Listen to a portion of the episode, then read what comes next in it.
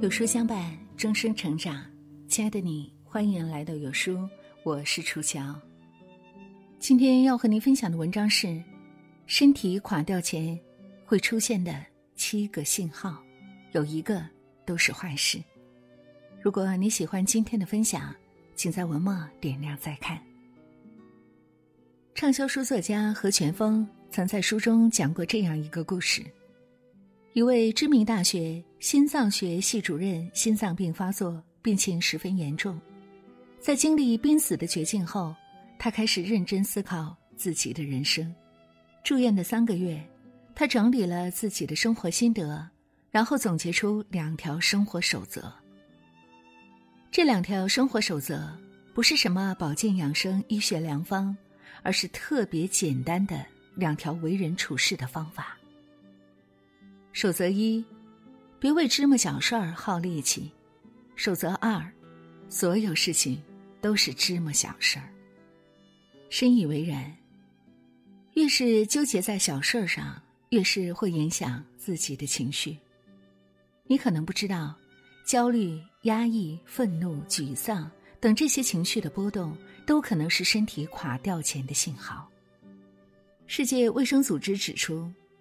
当人产生了负面情绪时，七成以上的人就会以攻击自己的身体器官的方式消化这些情绪。丹麦一项从两千年开始、历时十一年、涉及成年人的新研究发现，与没有相应问题的人对比，常因夫妻关系出现情绪困扰的人，死亡率增加一倍；常因亲子关系焦虑的人。死亡率增加百分之五十，常跟家人争吵的人死亡率升高一倍，常与邻居争吵的人死亡率增加两倍。压力让人变得情绪化，身体也会随之发出报警信号。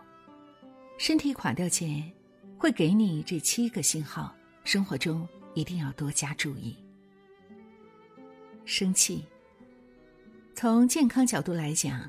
嫌弃、怨气、笨气、赌气和怒气这五种气，不仅会让人心情变差，还会在身体里留下不良记录。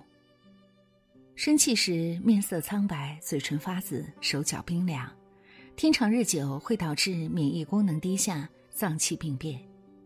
特别是身体不好的老年人，在生气时血压瞬间上升，很容易出现脑溢血、心脏病和心肌梗死。有什么解决办法呢？首先，你要知道，怒就是奴隶自己的心，这时要给自己心理暗示，千万不能做情绪的奴隶。还有，生气最好不要超过三分钟，平时要适当的增加脂肪和蛋白质的摄入，能平息情绪。每天一勺花生酱是不错的选择。另外，荞麦。糙米等碳水化合物也能够刺激复合胺的分泌，令人安静。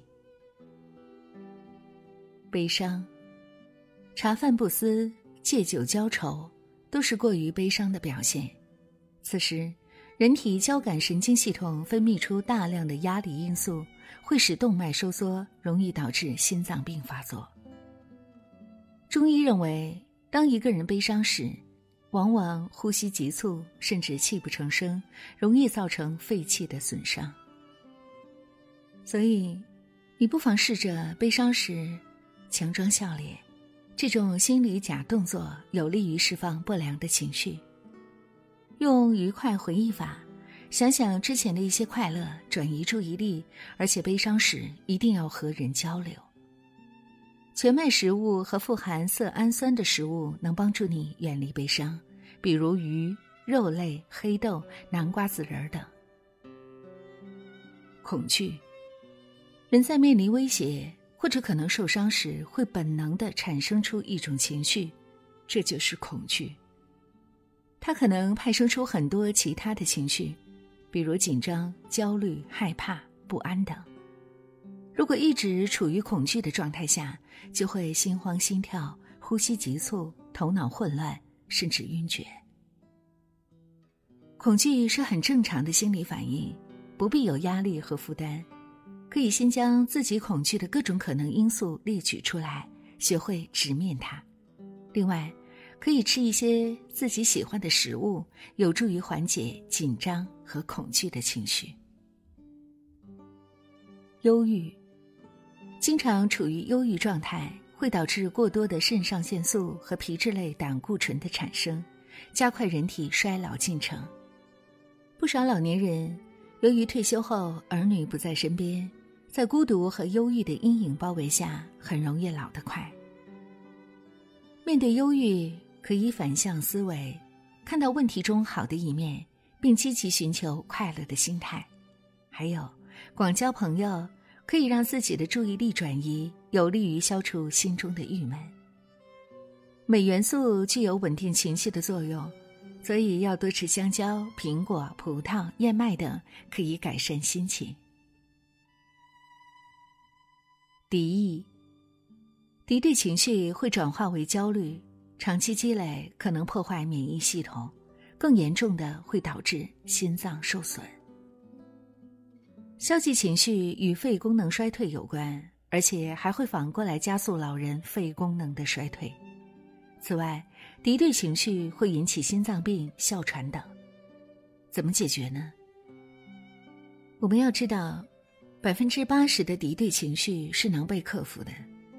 正视社会和职场规则，多想一点工作，少算计人际关系。当出现敌对情绪的苗头时，可以给自己沏一杯绿茶，其中的茶氨酸有助平稳情绪、理清思路。多疑，多疑的人往往感到孤独、寂寞、心慌、焦虑，特别是有些老年人，即便一点小事也要琢磨猜忌很久。他们天天紧张不安，最终可能导致心理崩溃，也会因为寝食不安引起食欲和营养不良。如果你感到有多疑的情绪滋生，可以每天记录自己一个优点，这样有助于增加自信心，增强与人面对面沟通的能力，减少误解。还要多吃一些海产品，能改善心境，消除不安的状态。季节性失控，研究显示。在炎热的夏季，约有百分之十的人容易情绪失控，频发争执和摩擦；在冬季，抑郁患者会比平时多。这些情绪问题被统称为季节性情绪失调。对环境和气候格外敏感的人会产生焦虑或低落的情绪，严重的还会引起机体正常功能的衰退。夏天时要积极调整饮食起居。用游泳等方式消除负面情绪。冬天可以多吃些蔬菜水果，多参与户外活动，晒晒太阳，提高室内自然光线等，这些都有助于排解消极情绪。没错，身体垮掉之前，给你的最大提醒就是情绪开始变得不稳定。有人曾说，一个失落的灵魂能很快杀死你，远比细菌快得多。人生路上，我们遇到的最大敌人，不是能力，不是条件，而是情绪。生活有些烦恼，避无可避；别人找来的麻烦，无处可逃。我们无法改变别人，但你可以调整自己，不争辩，不解释，不计较。还是那句老话世间欺我、恶我、骗我，如何处置？你只需要记住，不要理他。再待几年，你且看他。别计较，有些人、有些事情根本不重要。但行好事，莫问前程；但做自己，莫管他人。希望我们每个人都能静下心来，好好对我们的情绪和身体说一句：“谢谢你，辛苦啦。”未来的日子里，让我们一起温柔有趣，不必太激烈；三餐四季不必太匆忙；感恩勇敢，不必太慌张。亲爱的伙伴们，有书的八零后栏目更新了，今天跟书友们讨论的是八零后父母工作与家庭难以平衡的困境。有书君还在文末准备了三个摆脱困境的有效方法，相信读完之后你会有不一样的收获。感兴趣的书友可以打开八零后栏目的文章查看并收听本期内容哦。好了，亲爱的伙伴们，这就是今天要和您分享的文章。听过以后，你的感悟又是如何呢？如果你很喜欢这篇文章，记得在文末点亮再看，跟我们留言互动哦。这样有书就能每天都出现在您公众号靠前的位置了。另外，长按扫描文末二维码，在有书公众号菜单免费领取五十二本共读好书，每天有主播读书给你来听。我是楚乔，感谢各位的聆听和守候。在中国沈阳，祝愿所有的朋友们新的一天一切顺利、平安健康。明天同一时间，我们不见不散。